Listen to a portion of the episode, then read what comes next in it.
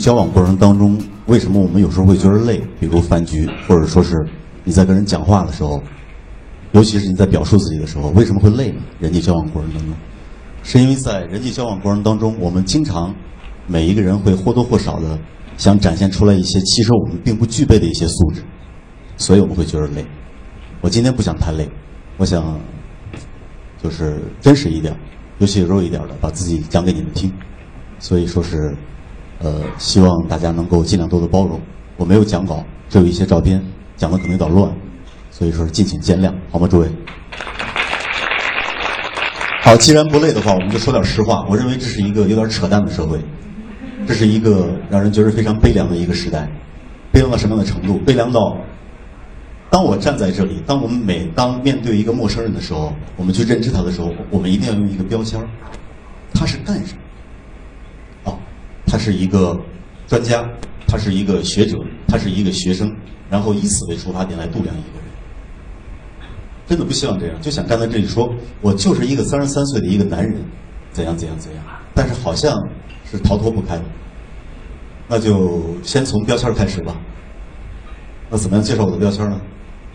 刚才在洗手间的时候，过来两个朋友，胡子拉碴的中年男人，告诉我说，我是看着你节目长大的。好，我的第一个身份标签是一个主持人，我自己界定为一个二流的综艺节目主持人，在业界是最不务正业的，最不求上进。那是他们看我，我自己可能不这么看。呃，另外一个标签的话，我是一个背包客吗？算是吧，但是没有像小鹏那样走了十年，零件还那么完好，断过三根手指，一只手腕，两根肋骨，然后一到了秋天必须要穿靴子，因为在雪山的时候，爬雪山的时候把脚后跟冻坏了。剜掉了一块肉，走了那么多年，算是一背包客吗？算是吧，滇藏线、青藏线、川藏线都拿脚量过，一步一步的量过，算是一背包客了。还有一个身份标签是什么呢？民谣歌手。曾经有一个很美好的年代，有一个时代，每一个流浪歌手人把他称作行吟诗人，但那个年代已经离我们远去了，或者说在中国的历史上，这样的时代稍纵即逝，白驹过隙，美好的像假的似的。那好吧，那我也算是一个民谣歌手。今天我想站在这里给你们介绍一些不同的人。我以一个流浪歌手的身份、民谣歌者的身份，给你们介绍一些和在座的诸位、在座的大多数不一样的一些。我们看他们可能用“另类”这个词，就像他们看我们一样。他们曾经是我们当中的一员，他们很多人脱离了我们之后，过得很开心，幸福感指数有些人非常的高。他们也有些人后来又回归到了我们当中，这是些怎样的人呢？我很难用一个词来界定他们。我不想用那种标签他们是一些浪迹天涯的人，他们是凯罗亚克笔下的那种在路上的人，不想用这种标签我想用他们是幸福的人。这些幸福的人，他们路过我的生命，让我获益匪浅，甚至让我这一刻站在这里，觉着内心强大力量的唯一来源。想给你们介绍一下他们吧。首先看一下这张照片。八月份的时候，我在云南丽江开了我在丽江的第三个酒吧。啊，顺便介绍一下，还有一个标签是一个最不靠谱的酒吧掌柜。很多年之前，我在拉萨开过酒吧，倒闭了；后来在成都开过酒吧，倒闭了；后来在丽江开过第一个酒吧，倒闭了；开了第二个酒吧，倒闭了。这是第三家酒吧。十月份的时候撤股了，也算是倒闭了。现在丽江还剩一家酒吧，叫做大兵的小屋啊。那个还在勉强的维系。呃，这张照片是《丽江之歌》，就是刚刚退出的这家酒吧的那些成员，里边有些很神奇的人。在这个酒吧当中，厨师会打手，呃，扫地的小妹会唱爵士，我的吧台收银员他是一个非常优秀的散文作家，我就不说名字了。然后吧台的总管的话，以前是一个学校的教务主任，他觉得自己造孽太深，所以过来洗涤灵魂。我们的驻唱歌手，他是一个支教的老师，稍后我会介绍到他。这些神奇的人，他们带给我的那些故事，没法用“感动”两个词来简单的涵盖。比如这位，长得很像曾志伟，一直到现在我都记不清楚他的名字真正叫什么，所以在全丽江我们都叫他志伟。志伟就是我刚才提到的会打手鼓的那个厨师，本身他长得也很像一只手鼓。他非常希望在丽江能够有艳遇。但是很遗憾，不论他怎么样抱着其他摆 pose 都没有。他究竟怎样的神奇呢？这个四十六岁还是四十五岁的中年男人，他是因为什么原因来到丽江的？我不知道。他在我们酒吧做饭，晚上唱歌，帮忙打手鼓，不要酬劳。前段时间云南宜良地震的时候，他跑到宜良去。我说你为什么要走呢？你能去干什么？你这么一个死胖子，你能去干什么？原来他是一个蓝天志愿者行列当中的非常优秀的一个志愿者。他过去做志愿者，有地震的时候他必须要冲过去，他就冲过去了。后来进行完他的工作，回到了丽江了之后，他又跟我讲说是。我再待两个星期就要走了。我说你去哪儿去？他说是实现我的人生理想去。我说你的人生理想是什么？他说当渔民。他说我这辈子最起码要当一回渔民。然后他就去了海南，找了一艘渔船。刚刚现在刚刚从渔船上下来，他在渔船上跟人一块儿出海去打鱼，学会了织网，让我非常的羡慕。现在重新回到了丽江，重新去当厨子，重新继续他永远没有结果的艳遇了。我有时候在想，这个男人。真的是好有嚼头。我有一个朋友，现在隐居在云南大理，是一个年轻漂亮的妈妈，叫做听夏。她跟我讲过这样一句话，她说：“这是她的价值观。她说，所有一切数字可以衡量的商品价值，都是我努力要去逃脱的。”这是听夏的照片。这个女人很神奇。她在欧洲留学，一直到二十多岁回到中国，回来了以后，她的梦想是找一份图书管理员的工作。她去应聘，一次接一次应聘，后来发现，哇塞，这个时代发展的太厉害了。他游学了这么多年，回来了之后，发现他居然竞聘不过随便一个有稍微一丁点关系的人，所以后来他隐居在大理。他背上的小女儿有一次给我打电话，这样描述的：他说，你知道吗？小丁夏刚刚睡醒的样子，就像是从一个遥远的国度刚刚旅行回来，身心疲惫，向我索要一个温暖的拥抱。反正那时候我听的时候，头皮是有点发炸。冬天过去了以后，春天到来的时候，天下会离开大理，因为大理他也没法待下去了。他会去西藏的波密，那里有一个桃花谷，三面雪山，一面桃花。他说会去那里带着孩子静静的成长。我说你吃什么？他说有什么吃什么。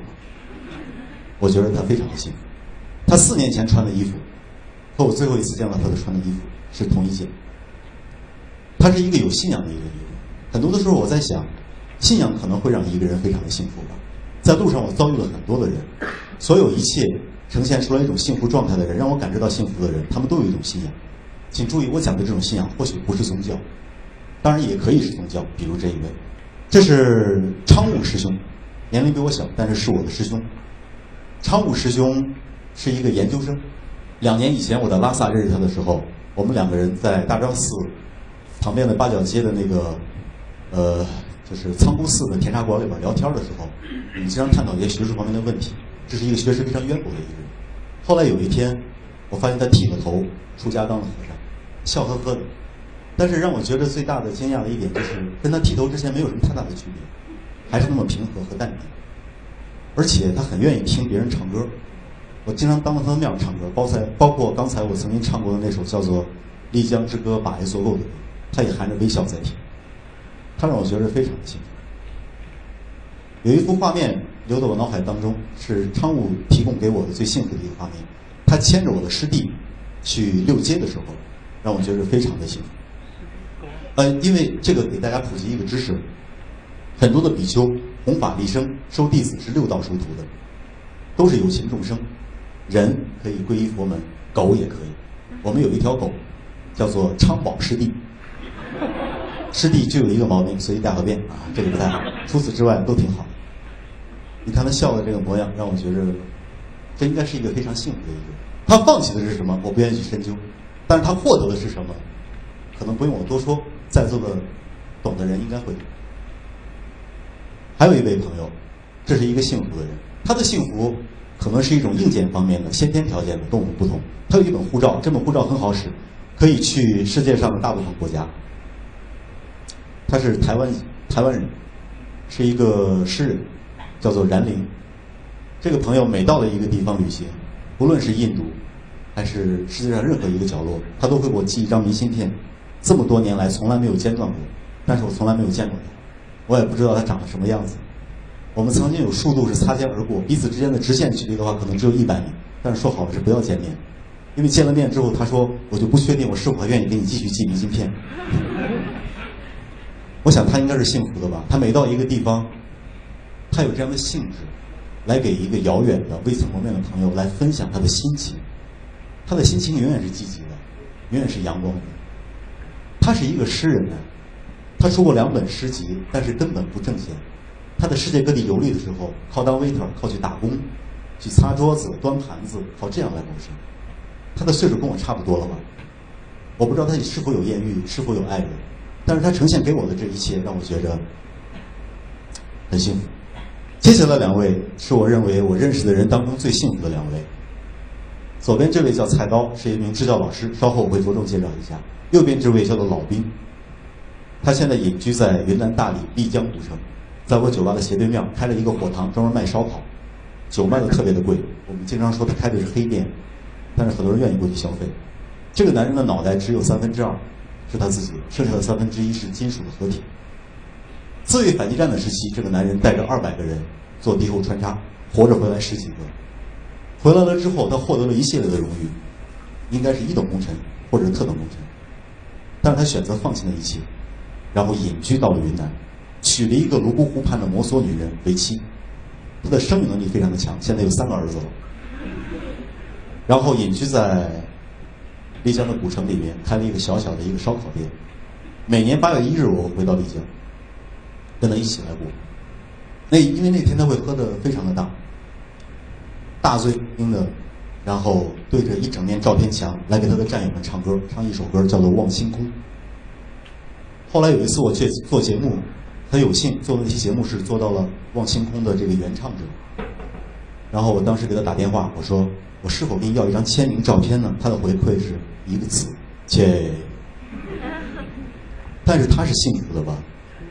他理所应当应该获得的一切，拿命换来的一切，他放弃了。然后自己选择另外一种生活状态，他是幸福的吗？这话我不敢完全的肯定，但是他呈现给我的，我能够感知到他的，我认为他是很幸福的。不知道你们怎么看？这个男人，我不敢把他的照片，不戴墨镜的照片展现出来，因为有所顾虑。他是当年尼泊尔毛派反政府武装游击队的中国雇佣兵，是一个正儿八经的一个雇佣兵。当年和他的拉萨相识的时候，我在街头卖唱，他每天过来帮我收钱，帮我来收钱，不不是那种硬要，真的来收钱。后来大家玩的非常的好，后来他就去做了雇佣兵，后来很多年没有消息，再后来知道他的消息，是因为玉树地震之后关注那批志愿者的时候，玉树地震刚刚发生的时候，他是第一批。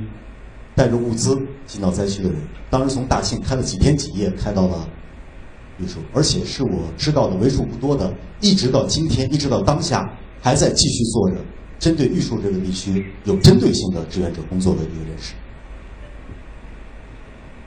我希望他能够长命百岁，希望他身上的枪伤、刀伤，阴天下雨的时候不会太疼。但是很多的时候跟他坐在一起喝酒聊天的时候，他也会回忆往事。当他讲述那些过去的时候，他呈现出来的那种状态，又是另外的一种幸福，因为他跟我们活的不一样。我愿意用一个稍微矫情点的词，或者说是学里面的词，他在现世存在的超越感这一点上，可能比我们很多人做的要好很多。这也是一个幸福的女孩子，嗯，跟我有关系，不是那方面的关系。呃，我很荣幸曾经给她创造过一点点的幸福。有一年拉萨的深秋，午夜的我的小浮游吧酒吧里面，他流着眼泪进来，坐在墙角默默的流泪。咱们就过去安慰姑娘别哭了，拉萨的秋天没有人替你擦去冬天的眼泪的。他说你是老板吗？是。哦，那带我出去走走吧。我说我有女朋友了，没关系，你带我出去走走吧。我说好，去哪？他说去个远点的地方吧。我说哪儿最远？他说珠穆朗玛峰。我说好，我们去吧。然后我们在路上走了三十二天，第十三天的时候。我才知道他的真名叫什么。后来我们分手在定日县城，然后他杳无音讯。那一路的过程当中，他给我体验到了，或者我们彼此共同体验到了对方呈现给对方的、给予对方那种柏拉图式的感情。我很荣幸在我生命当中曾经经历过如许多的朋友们，他们跟我们在座的应该不太一样。他跟我们的人生经历可能有些地方是有点雷同或者重叠，但是后来他们选择了一条不一样的路。他们对梦想和理想的这种解构和理解，跟我们应该不一样吧？财色名食睡，安全感，或者说是让别人觉着你过得好，这一切在他们眼中不那么重要。所以，当我们在一起的时候，大家会很开心，我很愿意跟他们在一起。跟他们在一起的时候，我会觉得非常的幸福。还要提到一个死去的朋友，谢谢这个朋友给予我的幸福。这只手鼓是他给我的，初冬的时候还是晚秋的时候，我忘记了。他去拉萨河旁边拍照片，那么浅的水，谁都想不到，一只脚踩进去来取景，人就会整个下去。几秒钟之后，整个人都找不到。我们沿着河去找尸体，找了几个月也没有找到那个尸体。后来讲菩萨把他收走了。出事儿之前，他把这只鼓留给了我，这只鼓影响了我的，我甚至可以站在这里很肯定的讲，影响了我的半生。如果没有他当年给我的这只鼓，我不会选择后来的那种生活方式、旅行方式，背着一只手鼓去什么所谓的浪迹天涯。旅行的方式就是背着手鼓沿街卖唱，不论是藏区还是康区，能挣钱就挣钱，不能挣钱的话给我糌粑也行。他给了我这只鼓，后来我背着这只鼓去很多的地方，沿着中伊高速公路，一个一个的神湖，一座一座的神山，马棚雍错，冈仁波齐，以及珠穆朗玛峰。我在那个鼓上写了一行话，叫做“伴我行天涯”，也写上他的名字。后来在阳朔，在阳朔的时候，这只鼓丢失了。希望可能他的这个人也是一个喜欢音乐的人吧。不知道这只鼓的话，现在是存留在世间的何方？可能在天涯海角的某一座小酒吧。你们记着啊，上面有行字叫做“伴我行天涯”。如果你们见到的话，过去拍一拍。这只鼓的声音跟世界上任何一只鼓都不一样。我一直相信这个鼓上寄托了东东的灵魂。第二年，我们他忌日的时候，我们去祭奠他的时候，我们在拉萨旁边放爆竹，然后我抽烟点烟放了一排。我们往水里边扔花，那么湍急的河流，花不是顺流而下，而是在原地打转。我不是在讲灵异啊，只是我亲身经历的一些事情。我谢谢他曾经给予我的这个鼓，谢谢他给予我后来诱使我、引发我背着手鼓去开始我卖唱、徒步滇藏和川藏的这段人生旅程，让我很幸福。谢谢东东。由于多年的卖唱，结识了很多的流浪歌手。呃，后来组建了一个小小的一个乐团，叫做游牧民谣，也就是讲音乐是羊，我们带着他们游牧在路上，经历不同的人，经历的都是幸福的人、好玩的人。接下来我会着重来讲一些我生命当中经历过的这些流浪歌手们。这是我认识的第一个流浪歌手，也是我在拉萨第一个酒吧的合伙人，叫做斌子，他是北京通县的农民，他的木匠活做得很好。那一年他是抱着吉他。流浪到了香格里拉，从香格里拉九死一生的回到了丽江。他在香格里拉差一点死在泥石流的过程当中。来到丽江之后，我们在丽江的四方街打了一架。打完一架了之后，我们成为了很好的朋友，不打不相识，喝酒喝得很嗨，聊得也很嗨。后来我得了重病，我在丽江，我在床上，甚至可以用奄奄一息这样的词来形容。他过来看我，带了一只烧饼。他说：“你看我过来看见我带了重礼来的啊，两层油布打开一只烧饼给我。很多年之后我才知道，那是他那一天所有的卖唱的收入。他买了一只饼，然后他那天就是饿的。过了一年之后，我在拉萨又遇到了他，他那个时候是在藏医院路的街角卖唱，我就陪他一起来卖唱。我有旅行的时候有一个习惯，就是我会把银行卡所有的这个钱全部留在济南，我不带，只带一张单程的机票去。”去到成都，到了成都之后，想尽一切办法进藏。呃，当时我们在街头一起卖唱，后来无意当中聊到了，说斌子，你的人生理想是什么？他说我想开一个酒吧。我说我开一个酒吧的话，我人生就圆满。我说好，我们就开吧。那个时候我们身上全部的钱加在一起是五百块钱，卖唱呀，包括乱七八糟剩下的这些五百块钱，那就开嘛。果真开起来了，因为他木匠活非常的好，我们两个人就跑到拉萨的近郊去找木头，找了很多木头方子，然后先把它铺在地上，想办法固定住了。然后拿斧头先砍，拿刨子再刨，后来居然地面非常的平整。开业的时候，很多朋友过来看的时候，都认为我们买的是实木木地板。他问我从哪买的，说这木纹很漂亮啊。这是当年的那个酒吧，叫做浮游吧。后来我看《诗经·浮游篇》里面讲：“浮游之意，采采衣服，麻衣如雪，与我归兮。”浮游之意，采采衣服，麻衣如雪，与我归兮。这个酒吧后来没有了，给你们看一看当时酒吧内部的装修。两个流浪歌手真的没有钱了，问人家赊来了颜料，把整个酒吧刷成了一个西西红柿炒鸡蛋的颜色，黄一块红一块。后来我又赊了点墨汁儿，因为我大学学的是油画专业，还会画画，然后就用两天的时间把整个酒吧的墙上全部画满了画，装修效果还不错，在一面墙上画满了那个时期拉萨的拉票们，我们是第三代拉票，火车开通以后，拉萨就再没有拉票了。我留了这张照片，包括一个特写的照片。后来过了几年之后，我再看这张照片，我发现里面三分之一的人已经离开了人世，离开了我。但是我非常感谢，在开这个酒吧的时期，他们陪伴我们共同经过的那段时光，简直就是共产主义的时光，太开心了。酒吧刚开业的头一天，没有钱进酒水，他们过来看我们，每个人都很穷，他们每个人就抱一件拉萨啤酒过来。我们总共攒了二三十件拉萨啤酒，那是我们开业的。第一开始卖酒的话是有酒的嘛，就靠那个就开始。而且那个时候，大家就想做一个比较纯粹点的酒吧，也不是为了挣钱，就想给流浪歌手们提供一个平台，所以打出了一个招牌：只要你是流浪歌手，你流浪到了藏地，我们管吃管住。所以后来就导致了这么一个非常严重的后果：歌手比客人还要多，最多时候有七个歌手，七把吉他，两三个客人。总要吃饭呢，怎么办？那就跑到街上去卖唱去。后来发现，每天卖唱挣的钱，他好像就比酒吧卖的钱要多一些。但是辛苦的这种维系，一直就维系到了零八年初嘛，那还不错。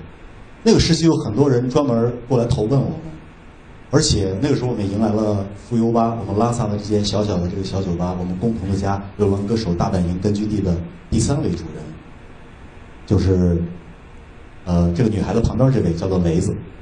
他那个时候是在后海的银锭桥，在那里唱歌。他背着一把吉他跑到了拉萨，做我们的合伙人，然后跟着我们一起在街头卖唱。那个时候我在听他唱歌的时候，我惊为天人。你知道我们那时候唱歌非常有意思，我们跟人抢生意。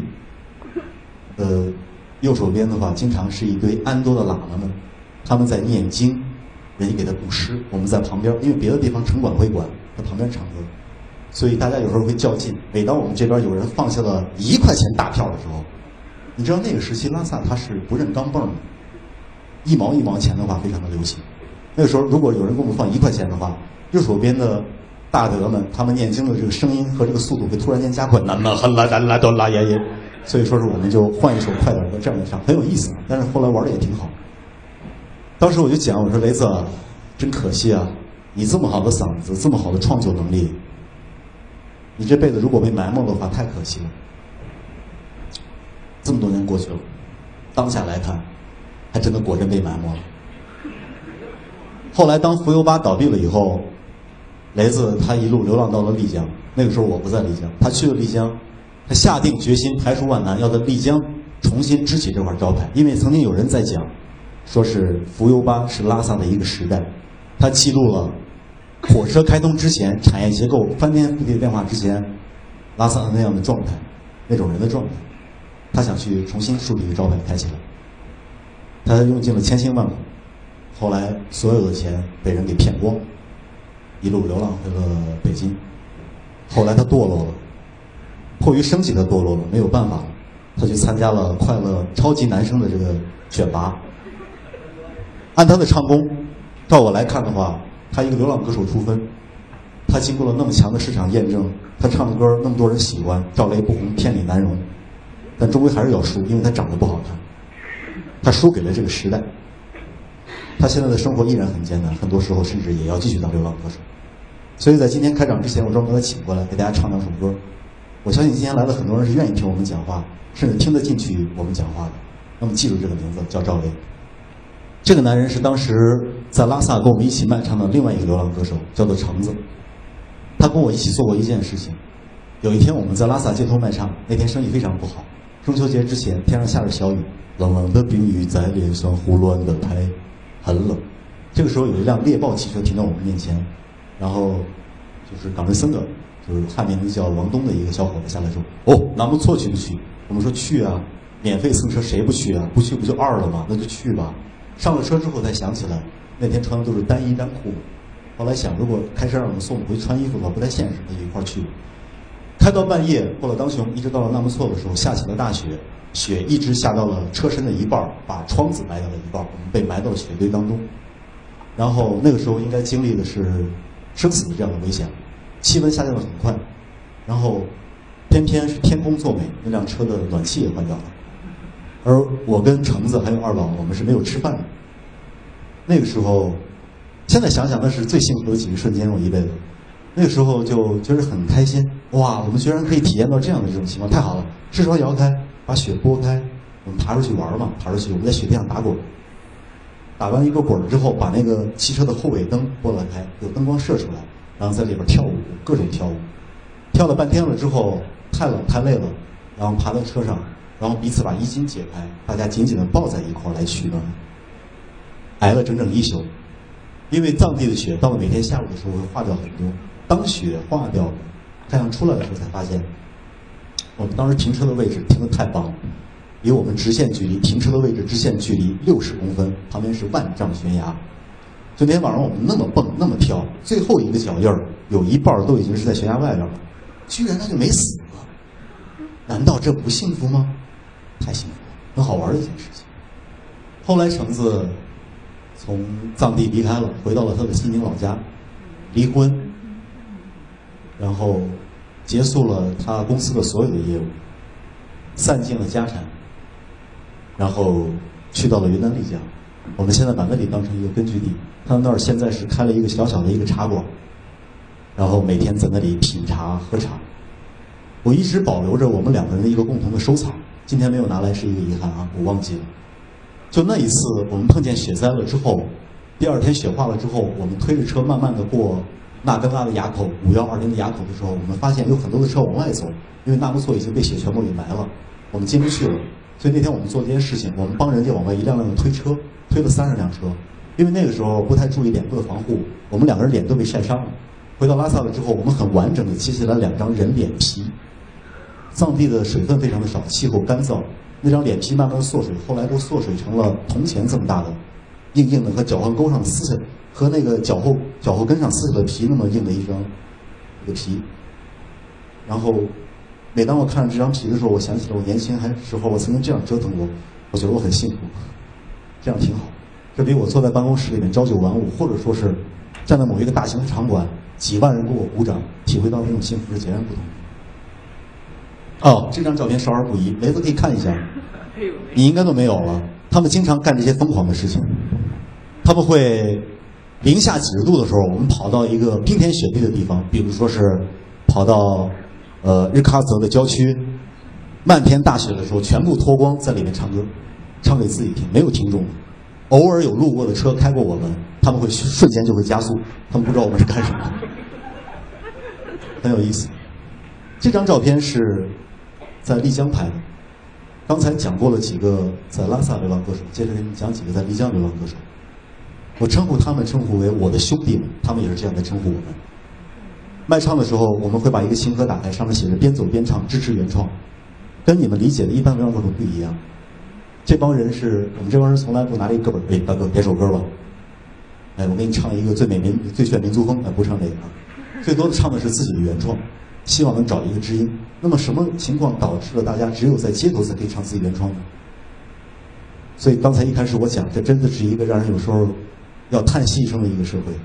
我们不仅不能够在很多的时候免于恐惧，很多的时候，我们的艺术作品也不能够免于匮乏，我们本身也不能够规避开免于匮乏这几个字。很多的时候，流浪歌手呈现了这样一种状态，用我的照片给你做一个解释吧。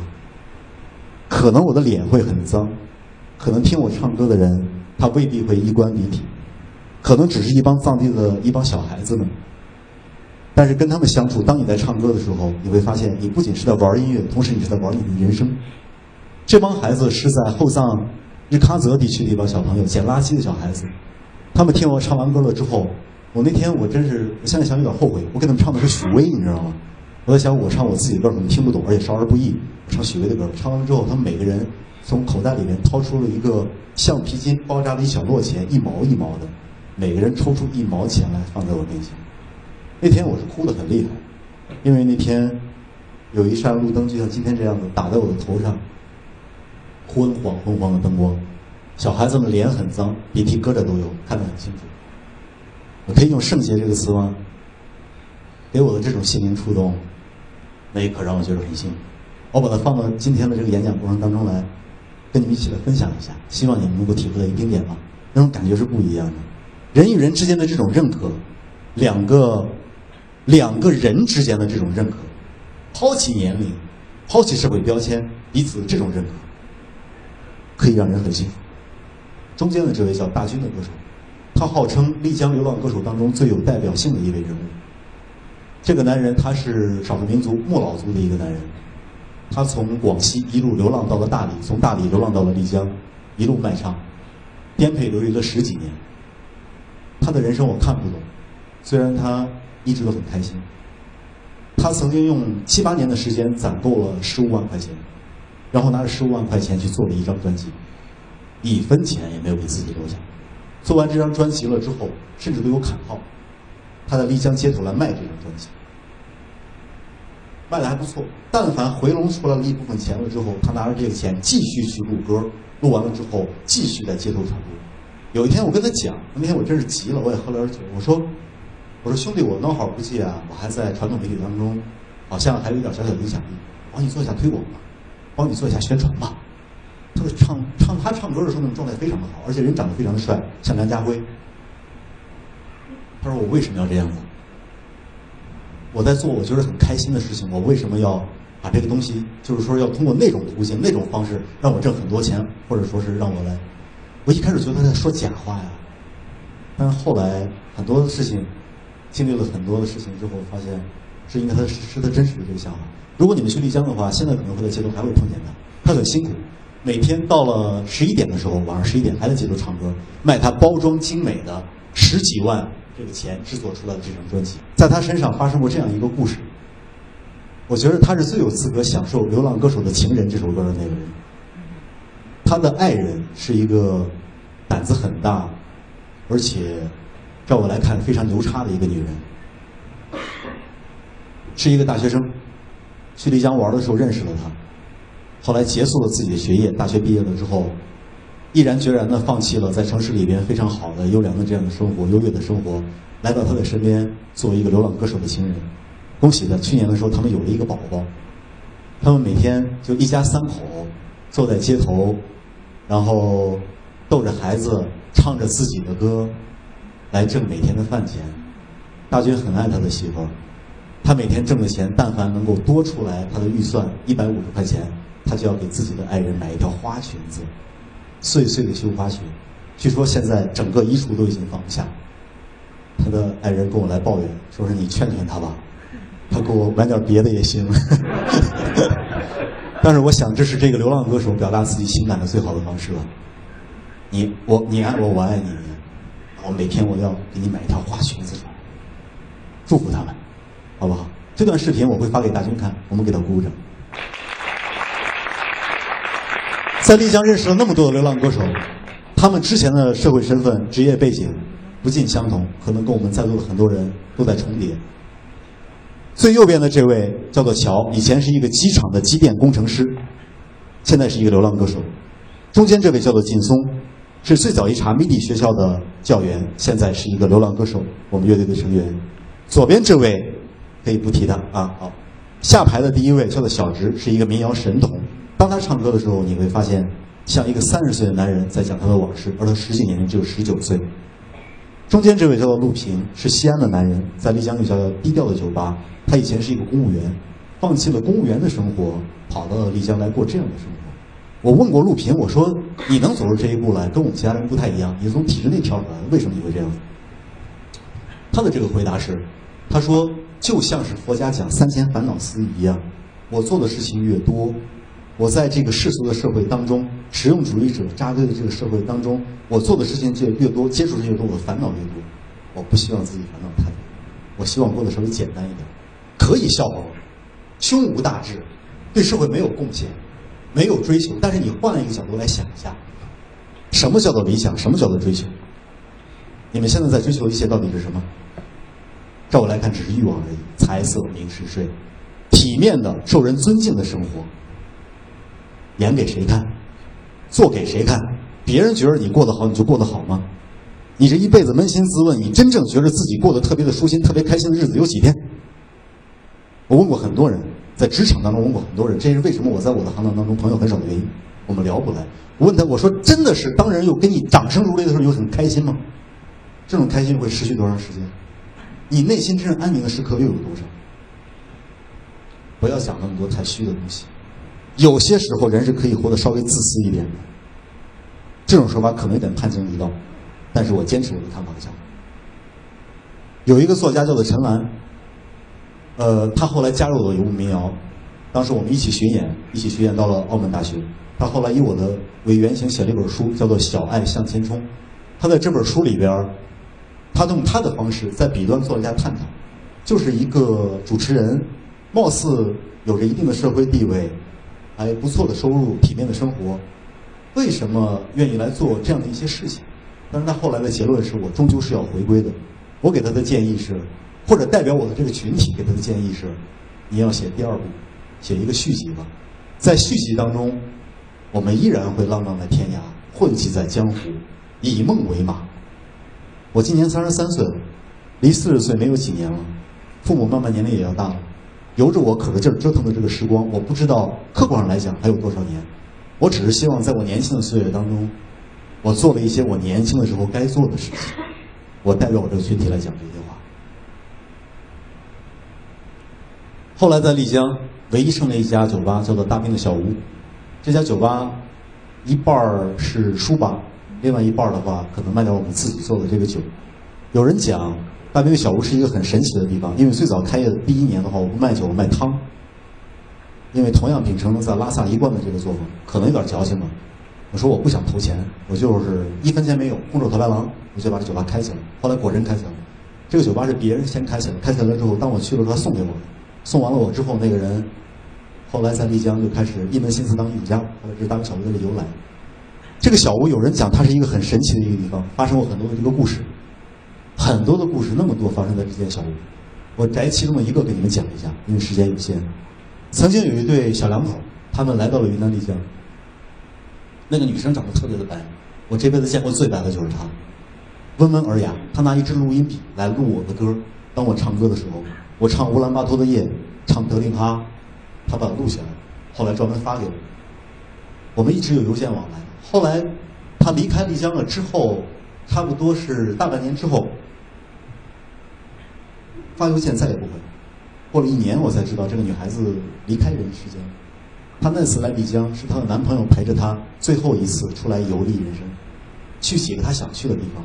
那个男人是一个新加坡的一个男人，那个男人后来留到了中国，留在了中国，定居在了西安，在西安开了一家小小的酒吧，仿照我们大兵的小屋，叫做如是丽江。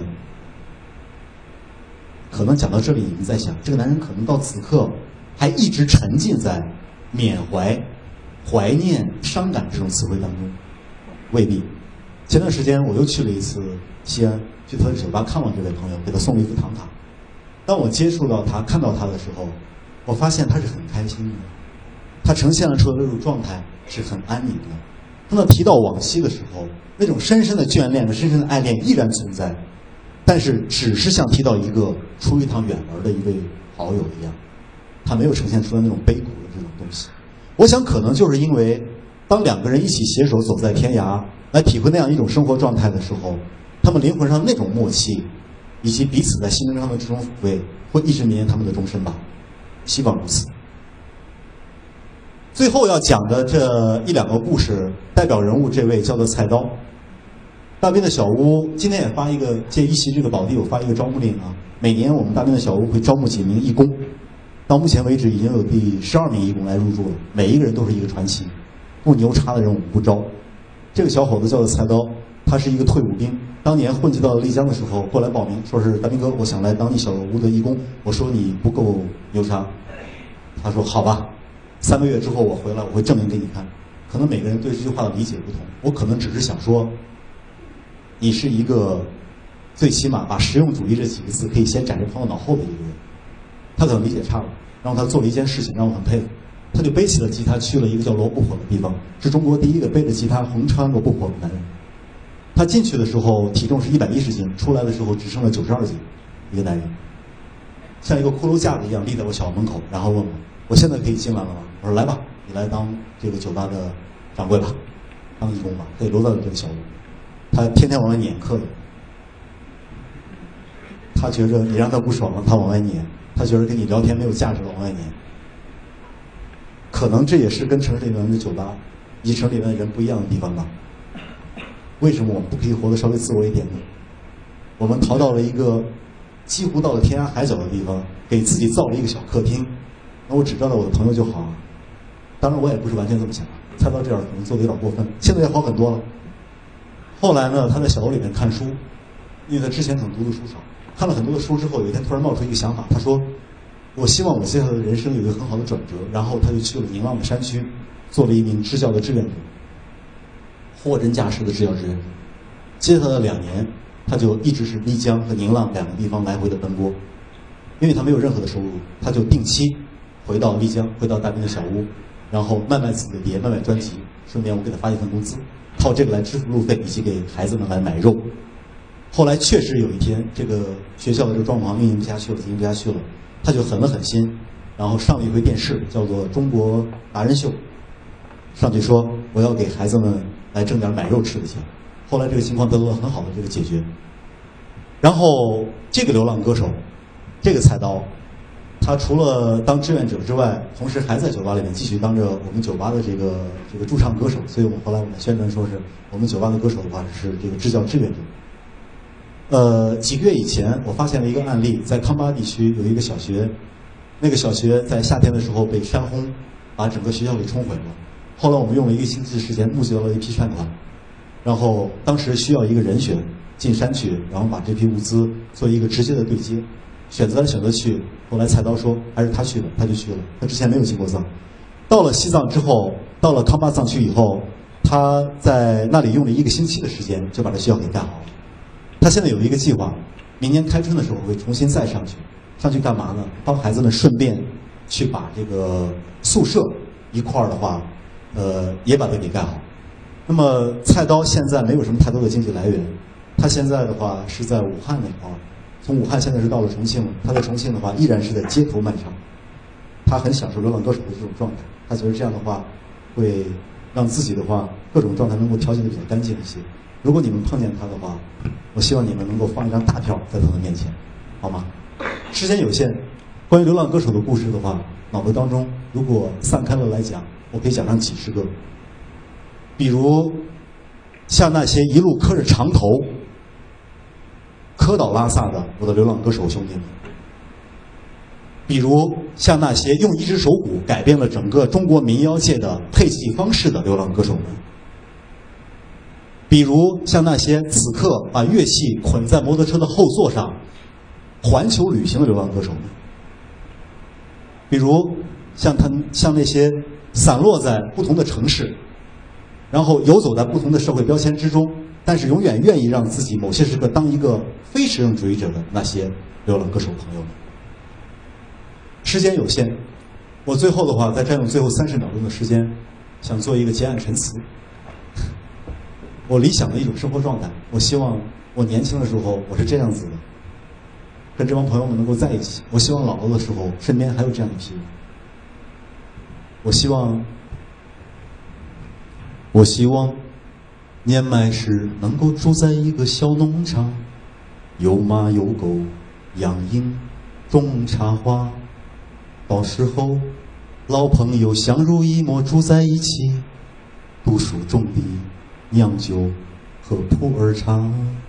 我们齐心合力盖房子，每个窗户都是不同颜色的，谁的屋顶漏雨。我们就一起去修补它。这个世界是不是你想要的？为什么那么纠结于它？简单的生活呀，触手可及吗？那么接下来，咱们就一起出发。发言完毕，谢谢。